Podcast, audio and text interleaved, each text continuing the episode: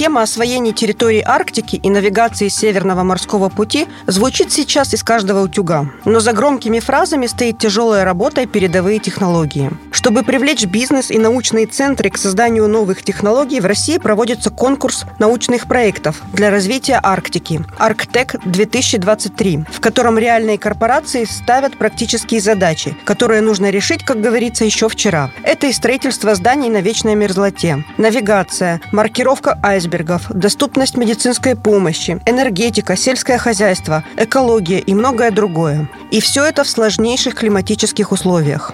Как внедрять новое, то, что только начинает работать и сразу в суровом климате? Готовы ли технологии работать не только в Арктике, но и на Луне? Поговорим об этом с одним из победителей конкурса, который организовала Национальная ассоциация трансфера технологий. Сухие цифры, графики и датчики, законы и формулы – скучно. Нужна ли наука в нашем обществе потребления и ярких рекламных слоганов? Пандемия и природные катаклизмы показали, что без науки нам в никуда. Это подкаст «Кот ученый», где мы попытаемся понять, что происходит в окружающем мире и постичь суть явлений. Сегодня у нас в студии Максим Каничев, генеральный директор компании «Парк 3D». И на связи с нами по телефону Андрей Мачин, главный конструктор и изобретатель арт-принтера для печати металлом. Здравствуйте. Здравствуйте, Алиса. Здравствуйте. Сегодня мы поговорим о новой технологии, очень интересной. Почему я взялась за эту тему, достаточно сложную для меня? А все потому, что это все проходит в рамках исследования и освоения Арктики и Северного морского пути. Совсем вот недавно прошел технологический конкурс научных проектов для развития Арктики, который назывался Арктек-23. Основным оператором этого конкурса выступила Национальная ассоциация трансфера технологий. И я посмотрела, какие были задания для конкурсантов. Но это не совсем как задания, это задачи, которые стоят перед крупными компаниями, которые э, уже осваивают Арктику, перед э, нашим ледокольным флотом, перед, может быть, э, экологами. Задания были совершенно разные. Там все от измерения температуры на ледниках и льдов, от изучения морского биоразнообразия. И до вот таких вот сложных проектов, как изготовление каких-то деталей необходимых прямо вот там вот на ледоколах, прямо вот так на предприятиях в условиях арктического холода, и все это нужно делать прямо там, эти металлические детали. И вот компания, которая как раз и выиграла этот конкурс, Парк 3D, сегодня вот у нас в гостях ее представители, я хотела узнать, что это за технология, как это все выглядит и как это все работает. Потому что в моем понимании этого не может быть. Печатать на 3D принтере принтере металлом какие-то формы, объекты, детали еще и в таком холоде. Максим, расскажите вот вы про эту технологию. Еще раз Алис. Спасибо, что предложили. Ну, буквально в двух словах попробую рассказать про технологию. Это вам технология, то есть мы расплавляем металл под воздействием дуги электрической и кладем его по заранее разработанной траектории, как в нужные места. Соответственно, то есть мы фактически мы подаем сварочную проволоку, расплавляем ее, получается у нас а, кипящая капля, которая застывает, мы подаем следующую каплю, и вот так постепенно по капельке? у нас... По капельке, да, по капельке. А если надо делать что-то очень большое? Капельки подаются очень быстро, на самом деле, да, и скорость достаточно высокая, и движение, и печати. Поэтому, в принципе, скорость печати от, от 3D-принтера для каких-то деталей, она выше, чем э, скорость даже в случае отливки. Ну, по крайней мере, надежнее, а точнее и меньше требует какой-то постобработки. Для того, чтобы это делать э, в условиях Арктики, нужно там на месте создавать что-то там, допустим, обогревать это, защищать там от холода, от брызг, от соли, от всего, или оно работает в любых условиях? Ну, смотрите, здесь на самом деле вопрос стоит э, в двух ипостасях. Да? Во-первых, вопрос доставки, угу. потому что оборудование тяжелое, там весит там, не 100 килограммов, оно там весит достаточно много, да. А вообще как это оно выглядит? Как комната или как? Да, практически как комната, да. Вот оборудование размером с комнату, мы его поставляем в стандартных контейнерах, то есть которые можно там как стандартно загрузить на судно, как бы на летательные средства какие-то, да, как довести и поставить. Второй вопрос, который возникает, да, при эксплуатации, это, конечно, вопрос эксплуатации, да, то есть уровень персонала э, должен быть достаточным для того, чтобы это оборудование обслуживать. В этом плане тоже наше оборудование, наш принтер является очень очень дружелюбным, как бы там не требуются какие-то как бы сверхзнания, да, то есть обычно а, хватает обычных знаний как бы обычного грамотного сотрудника. Да, Загружаем есть... лопатой стружку и получаем...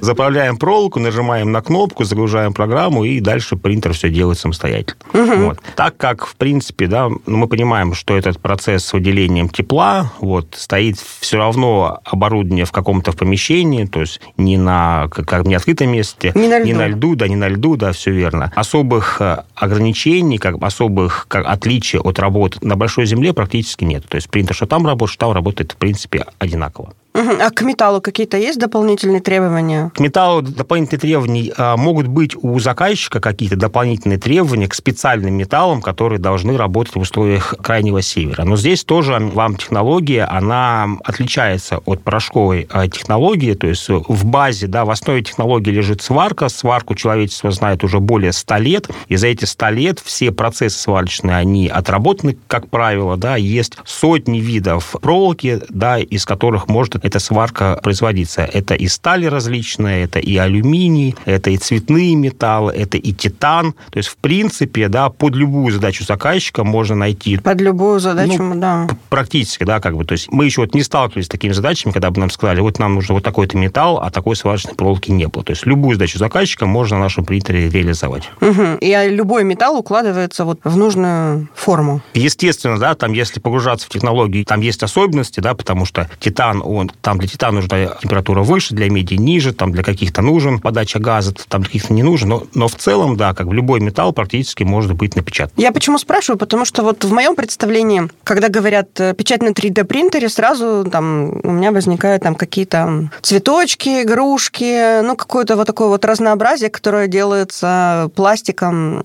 ну, и то, что я видела сама лично глазами. Но вам же нужно печатать наверняка какие-то комплектующие детали, которые вышли из строя, и они должны быть э, очень прочные. Обычно они изготовляются там в каких-то условиях цехов, да, металлопроката или все такое. Не будет ли отличаться по свойствам? Это же очень важно. Очень хороший вопрос, на самом деле, который всех волнует. Я тоже бы разделил его на две части. Во-первых, по поводу самого металла. Да, эксплуатант понимает, какой это металл. Ему известно как бы, сразу его свойства. Там, в отличие от какой-то там порошковой технологии и так далее. То есть он знает, как бы, что он получил. Это первое. Второе, как раз на финале конкурса «Арктек». Финал проходил э, в здании Бауманского университета, и у них есть как бы свой собственный исследовательный центр для 3D-технологий. И мы спустились туда, у них там есть дорогущее оборудование, которым они, соответственно, испытывают те заготовки, которые были напечатаны. И вот мы им задали вопрос, по их опыту, да, заготовки, которые напечатаны на 3D-принтере по вам технологии и заготовки, которые отлиты, ну, традиционным способом. Насколько они отличаются по качеству, да, по сплошности и так далее. Ответ нас поразил на самом деле. Нам э, лаборант, который уже там, там много лет проводит эти испытания, сказал нам, что, как правило, то, что напечатано на 3D-принтере, в разы лучше да, по качеству, чем те как, отливки, которые им приходят на лабораторные испытания. Никогда бы не подумал. Я, ну, как бы, мы думали, что примерно то же самое, угу. но он сказал, что это в разы лучше. Я как-то читала, изучала статью о том, как делают различные оружие, да, там мечи из металла и все такое. И там очень важно вот этот же вот процесс, э, при какой температуре, как быстро закалять, охлаждать, все эти вот нюансы, там концентрация кислорода, углекислого газа в помещении, все это, все, все. А тут вы говорите, что просто напечатать на, на 3D принтере, что может даже получиться лучше, чем вот эти вот все заморочки, которые Но тысячи лет люди придумывали. Я могу привести пример, вот очень хороший пример, связанный с космической отраслью, как угу. Илон Маск детали для своих ракет, которые сейчас летают, да, там часть деталей печатается на 3D-принтере по нашей же технологии. Там по другой, вашей же технологии? Да, как по технологии ВАМ. Угу. Они приняли решение, да, в результате понятно, что комплекса исследований, да, комплекса изучения, что напечатать да, угу. на 3D-принтере быстрее, дешевле и, видимо, надежнее, чем отливать эти детали с помощью традиционных технологий. Угу. Андрей Игоревич, наверное, к вам будет следующий вопрос, потому что вопрос о самом 3D-принтере. Все мы наверняка, все слушатели нашего подкаста наверняка видели 3D-принтеры, такие, которыми пользуются дети, которые там печатают пластиковые игрушки и все такое. Насколько отличается 3D-принтер, который печатает металлом? И расскажите, пожалуйста, историю, как вы его придумали и почему он называется арт-принтер? Вот сразу три вопроса. Давайте начнем с простого, да, это чем отличается. Ну, если мы рассматриваем стандартный принтер, который стоит у большинства на столах, угу. который печатает пластиком, ну, всем знакомо, понятно до боли, то принтер, который печатает сталью, это разы сложная конструкция, так как здесь э, металл, идет сплавление металла. Колоссальное количество параметров, за которыми нужно наблюдать, и это как раз-таки именно относится тоже объяснение потому, потому что почему э, изделия э, напечатанные на 3D-принтере превосходят порой по качеству, чем литейные, потому что здесь полностью на себя берет автоматика, то есть она контролирует тепловложение, скорость подачи, газы, вакуум создает, где нужно, допустим, определенные варгоновые защитных средств создает. Вот. Это что касается сложности и чем отличается принтер от ну, стандартного. Назвали мы его ARC 3D. Это связано с тем, что Ранее мы изначально занимаемся, и поныне, точнее, занимаемся изготовлением арт-объектов. В частности, последние четыре года мы занимаемся печатью скульптур из металла у нас на производстве. Ух ты! Да-да-да. Как это все началось? Ранее, когда мы начали, делали арт-объекты, мы каждый раз все сложнее, сложнее задачи ставили, перешли на мехатронику. И в один прекрасный момент нам просто подвернулся заказчик, у которого был запрос создать скульптуру. И под э, него, не в частности под него, а вообще под эту тему мы уже приступили заранее разрабатывать принтер. Так как мы на производстве применяем постоянно, применяем стандартные пластиковые, мы знали, что если мы создадим принтер, способный печатать металлом, то это будет новый инструмент, который просто сделает наши возможности безграничными. Соответственно, благодаря нашим амбициям и доверию заказчика мы с головой окунулись в разработку и создали собственный принтер который позволил в большинстве случаев удешевить процесс и дать возможность создавать скульптуры. Потому что если мы рассмотрим в целом 3D-печать металлом, это ну, не дешевое удовольствие. Но мы подобрали так технологии, адаптировали, что это делаем поныне. Сюда и название у нас Arc 3D. Получается, что на 3D-принтере делать арт-объекты, скульптуры из металла, это все дешевле, чем отливать в формах? А может быть, это да. глупый вопрос, ага. я как девочка только представила себе, что это можно только отливать в формах. Может, там еще какие-то другие технологии? Нет, это хороший вопрос, потому что традиционно привыкли, что скульптуры и арт-объекты сложной формы, да, изготавливают литьем. Мы угу кто не знает, там, да, нужно приготовить сначала мастер-модель, сделать по ней форму. Угу. Соответственно, это должен работать скульптор вручную. Потом, если эта модель укрупняется, то есть еще там группа скульпторов, да, работает, создавая ее. После того, как сделали форму, еще главное правильно ее сделать, не допустить никаких ошибок, произвести отливку, и чтобы во время отливки не произошли никакие казусы, там, угу. не пролилось там что-то, либо что-то, да, там, вот, то 3D-печать здесь дает колоссальное преимущество, это по времени. Мы задание имеем 3D-модель скульптуры, либо арт-объекта, и просто его запускаем. Машина, она печатает, она безотказная. Если мы понимаем даже в процессе создания, что что-то нас не устроило, и мы хотим переделать образно, да, то, в частности, если сравнить с литейными производством, это нужно все заново процесс проводить, ну, зачастую. Угу. Вот. В нашем же случае это можно локально там участок взять и вновь там отпечатать. А интересно, вот как действительно, как быстро печатает этот э, принтер? Не знаю, кому вопрос, потому что сразу это возникла такая мысль, что, возможно, если как с помощью сварочной дуги откладывать слой за слоем металла, он же быстро застывает, а он не... Мгновенно практически. Мгновенно, да? да? То есть э, по краям... А вы потом еще обрабатываете, наверное, края? Да, конечно. Ну, да, потому что он как, как любой технологии, конечно. расплывается. На самом деле, вот если мы говорим про скорость, э, Андрей правильно сказал, что это в разы быстрее на самом деле, чем традиционный метод. Ну, то есть традиционный метод предполагает, что скульптура, ну, там ростовая фигура как человека в пропорции один к одному, ну, изготавливается где-то примерно два месяца угу. от момента постановки заказа там, до момента уже готовности как самой скульптуры. Можно быстрее, но это уже надо подвиг совершить. У нас скульптура печатается да, от момента готовности 3D-модели до момента, соответственно, выхода ее из принтера. Ну, сколько, Андрей, как примерно дней, да, не месяц, сколько дней там у нас печатают скульптуру? Ну, ну, зависит от сложности, да. Ну, да, от сложности, от размеров. Ну, в среднем, если берем ростовую фигуру, то этот процесс занимает от трех, ну, край пять дней. Это просто вот если очень сложные Итого в 8 раз минимум угу. да, мы быстрее изготавливаем э, работу для заказчика. Вы все время говорите про ростовые фигуры. Вы что, чаще всего печатаете людей? Мне, когда говорят арт-объекты, я сначала представляла себе это какие-то там абстракцию. Но вы говорите, наверное, да, людей. Памятники? Ну, это просто... Нет, там а мы печатаем и памятники. В основном это, конечно, люди. Просто человеческая фигура – это как то, что легко представить себе, да, и то, как бы то, на чем удобно просто сравнивать.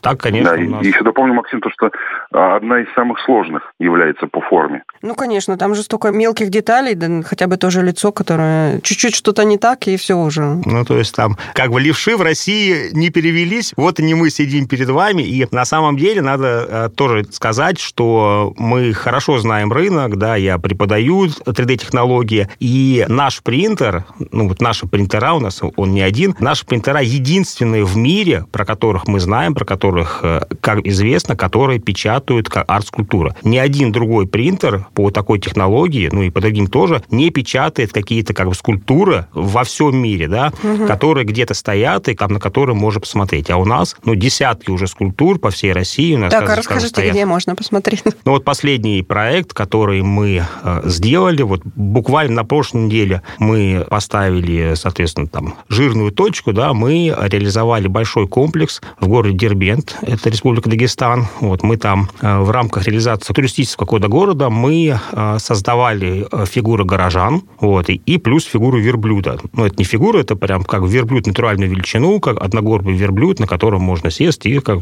как строфироваться. То есть там был очень интересный заказ, да, мы приезжали в Краеведческом музее, сканировали как бы реальных горожан, вот, в реальной одежде, потом из скана получали 3D-модели, печатали, привозили, монтировали, и, конечно, получилось, то есть, ну, там, мы ходили с горожанами, мы ходили, ходили с представителями администрации, конечно, это производит просто как фурор. Мы сравнивали наши фигуры, нашу работу, да, с другими скульптурами, и, конечно, разница видна прямо невооруженным взглядом. То есть, как, во-первых, это фотографическая точность, а во-вторых, там это качество. Нет никаких огрехов, нет никаких, э, скажем так, вещей как бы несимметричных, нелогичных и так далее. Просто как бы прекрасный как проект, мы им очень гордимся. Во-первых, это там одна из туристических жемчужин нашей страны. Во-вторых, как бы сам по себе очень интересный проект. Вы упомянули, сказали такое, прозвучало, что не перевелись еще левши на Руси. Вот я хотела спросить, вот в этом 3D-печатании, где здесь момент творчества? Потому что на самом деле же вы не прилагаете там, допустим, молоточком или зубилом, или чем еще там, сварочным аппаратом, вы же не делаете там какую-то детали, которые могут претендовать на искусство. Это все делается в компьютере, и это искусство скорее программирование, чем э, прикладное декоративное искусство. Здесь, да, понятно, я попробую объяснить. Мы сейчас э, с командой готовим заявку в Сколково, и мы вот буквально тоже как на днях, э, мы с ребятами, мне кажется, мы часа два сидели как бы и обсуждали список тех ноу-хау, тех наработок, которые мы как бы создали, которые а, можно, ну, там, которые можно внести заявку как в Сколково. То есть там процесс кажется, ну, то есть он как бы кажется а, простым, но для того, чтобы его реализовать в железе нужны, ну, на самом деле, там у нас десятки ноу-хау, как десятки придумок, десятки изобретений, которые позволили этому там воплотиться в жизнь. Угу. Мы не просто так единственные в мире, это, это просто потому, что это там тяжелейшая, как инженерно сложнейшая работа, которую требуется как произвести для того, чтобы опечатать скульптуры. Это вы силами своего коллектива? Да. Угу. Ну, не единственный в мире, там же Илон Маск еще что-то хочет. Он как конкурент вам будет или нет? Ну, если у тебя конкурент Илон Маск, это очень хорошо, я считаю. А, кстати, про Илона Маска и эту область. В космосе может э, такой аппарат печатать? Допустим, на Луне, если поставить его? Андрей Игоревич. Да, я думаю, это более чем реально. Более чем реально? Вопрос поставить задачу, просто учитывая факторы, которые там атмосферу и все, все ключевые факторы, которые, может быть, на первый взгляд помешали бы этому процессу, просто их учесть и здесь, на большой земле, заложить. Ну, там же пониженная гравитация, она не будет так же откладываться металл, как и на Земле. Давайте начнем Он с того, что... в разные стороны лететь? Ну, есть много способов, как угу. найти, много способов, как удержать металл в определенной точке. Вот. То есть сейчас, если думать об этом, тут миллионы от магнитных полей до там, фиксации чем-либо. То есть это в каких-то, может быть, там, не знаю, субстанциях даже довести вести печать. То есть это все решаем. Вопрос поставлен задачи. Вы так уверенно говорите, будто бы уже вот завтра, ну не завтра, а там дадут вам задачу, и вы там на Луне поставите памятник. А чтобы нет. А почему бы нет, да? Все решаемо. Все решаемо. А это из будущего. А вот мне пришел в голову такой пример из прошлого про царь колокол, потому что когда его отливали, он треснул из-за каких-то там условий. Такую огромную фигуру, это тоже не проблема создать? Если монолитную, да, то есть как да, единую да. деталь, да, под это просто придется отдельно делать проект, создавать новый принтер. В теории, в теории, да, это все возможно. Это как бы масштабирование технологий он позволяет.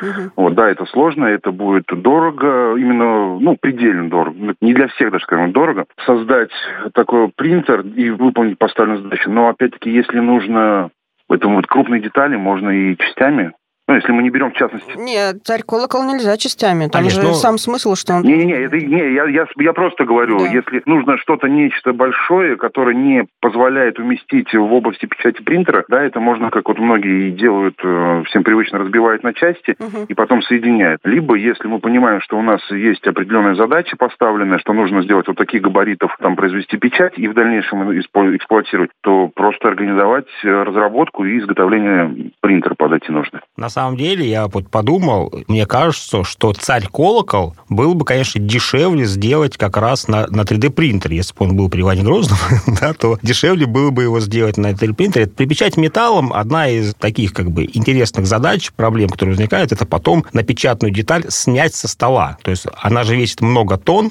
да, то есть нам как бы заранее нужно подумать, как мы потом этот царь-колокол будем снимать. У вас оно печатается на столе? Да, да. Угу. Ну, то есть это не такая неразборная модель. Вот как я видела, как печатают э, дома на 3D-принтере. Оно печатается прям по месту, там, на фундамент. Э, там разобрали, собрали такие... И... Вы прям за больное нас как задели. У нас просто есть свой строительный принтер. Вот он сейчас находится на конечном этапе разработки, да, тоже для печати домов, и мы тоже этой темой как бы очень сильно болеем. Конечно, те принтеры, которые печатают дома, их можно переносить, вот как и наш, как, соответственно, принтер. Вот. Принтер наш тоже его можно переносить, да, потому что его тоже можно разобрать. Как я сказал, что он поставляется в стандартных контейнерах, да, его можно, соответственно, там загрузить, перевести и поставить где нужно. Столом я имею в виду, что какая-то плоскость, да, угу. на которую деталь напечатана, с которой потом нужно снять краном, да, там кран-балкой, краном, там людьми, если деталь небольшая, и уже перенести в место дальнейшей эксплуатации. Я просто это видела сама на моих глазах. Вот в Ярославской области там э, принесли, собрали, скрутили и начали печатать дом и на следующий день он был готов, там уже можно заходить в дверь. Да, фантастика просто. С металлом то же самое. Да, с металлом то же самое. Но это вообще не укладывается в голове, честно говоря, потому что мне казалось, что металл это такое сложное, там, знаете, сразу возникает там воображение доменная печь, вот это вот все там. А тут оказывается, что достаточно простые вещи. Еще раз о космосе. Роскосмос к вам не выходил с какими-то такими предложениями, или вы ему не предлагали там что-нибудь печатать? Ну, смотрите, здесь вопрос в следующем, да, угу. mm-hmm. uh, Мы знаем, что как раз в космической отрасли 3D-печать, в космической, в аэрокосмической 3D-печать очень активно используется, да, потому что некоторые вещи, да, там некоторые вещи дешевле там напечатать. Единственное, а, Они получаются легче, да, они получаются легче, потому что если мы говорим, ну вот простой пример, да, уже переходя к промышленным технологиям. Почему мы сейчас говорим про промышленным технологиям? Потому что мы понимаем, что если мы можем напечатать руку человека, да, там с ногтями, да, то мы, очевидно, да, как бы нам точности а, хватает для того, чтобы напечатать любую промышленную деталь, которая заказчику может быть нужна. И в этом плане, а, там, если в арт-направлении там задача точности фотографическая там и так далее, то в промышленности задача другая. То есть в промышленности 3D-технологии дают кардинально другие возможности, новые возможности для изготовления деталей. То есть если мы берем, там, допустим, вот лопатку, да, как лопатку для турбины, или там для простоты мы возьмем кубик, с гранью 10 на 10 сантиметров. Так вот, этот кубик традиционными технологиями изготовить полым невозможно. То есть, как бы отлить его невозможно, соответственно, внутри. Обработать его на машине как невозможно. Но когда мы его печатаем, мы можем организовать внутри у него полости, потому что мы печатаем послойно, да, мы можем организовать заполнение не стопроцентное, а там заполнение, там, допустим, 20%, сохраняя жесткость, да, сохраняя там его прочностные характеристики, при этом кубик будет весить на 80%, ну там, как в зависимости, да, от конструкции будет весить на 80% легче, да, чем кубик, соответственно, угу. который был бы изготовлен традиционными технологиями. Что, в принципе, как мы понимаем, там очень важно для космоса, очень важно там, там для авиации. Потому что там каждый грамм летает очень долго, очень много лет, и каждый грамм требует топлива на поднять его в воздух. Чем легче, тем дешевле. К концу нашей передачи, может быть, что-то я вас еще не спросила, вы хотели рассказать, а я об этом не знаю. Я бы хотел э, сказать, что на самом деле 3D-технологии э, это не нечто новое, да, как бы это революционное, но это просто дополнительный инструмент, который позволяет наши текущие человеческие задачи, да, государственные задачи решать просто более эффективно, либо другим способом. Если мы говорим про арт-технологии, да, то это дает возможности, да, как участвовать э, в создании как скульптур, там не только влепливая как скульптуру там из пластилина, из глины, что физически сложно на самом деле, да, там многие скульпторы, да, они как бы страдают профессиональными заболеваниями, которые как бы связаны с этой тяжелой физической работой, да. То есть, когда мы говорим, что для нас источником, да, является 3D-модель, как 3D-модель могут, там может сделать и подросток, и человек с ограниченными возможностями, и пенсионер. Это дает возможности, да, гораздо большему кругу лиц вовлечься в создание прекрасного. То есть мы получим новых Рембрандтов, новых Вермухин и так далее. То есть в этом ценность. Когда мы говорим про промышленные технологии, то есть мы понимаем, что мы можем делать какие-то уникальные детали, мы можем делать быстрее, дешевле, из новых материалов. Да? То есть на том же 3D-принтере мы можем делать как сразу биметалла, то есть печатать как не одним металлом, как, а двумя металлами. Другими технологиями это сделать невозможно. То есть это просто колоссальный рывок, колоссальная возможность для развития, для, как бы, для освоения новых областей. Спасибо вам большое. Я напомню, что у нас в студии сегодня Максим Канишев, генеральный директор компании «Парк 3D», и на связи по телефону Андрей Мачин, главный конструктор и изобретатель арт-принтера для печати металлом. Спасибо большое. Спасибо большое, Алиса. Спасибо, спасибо.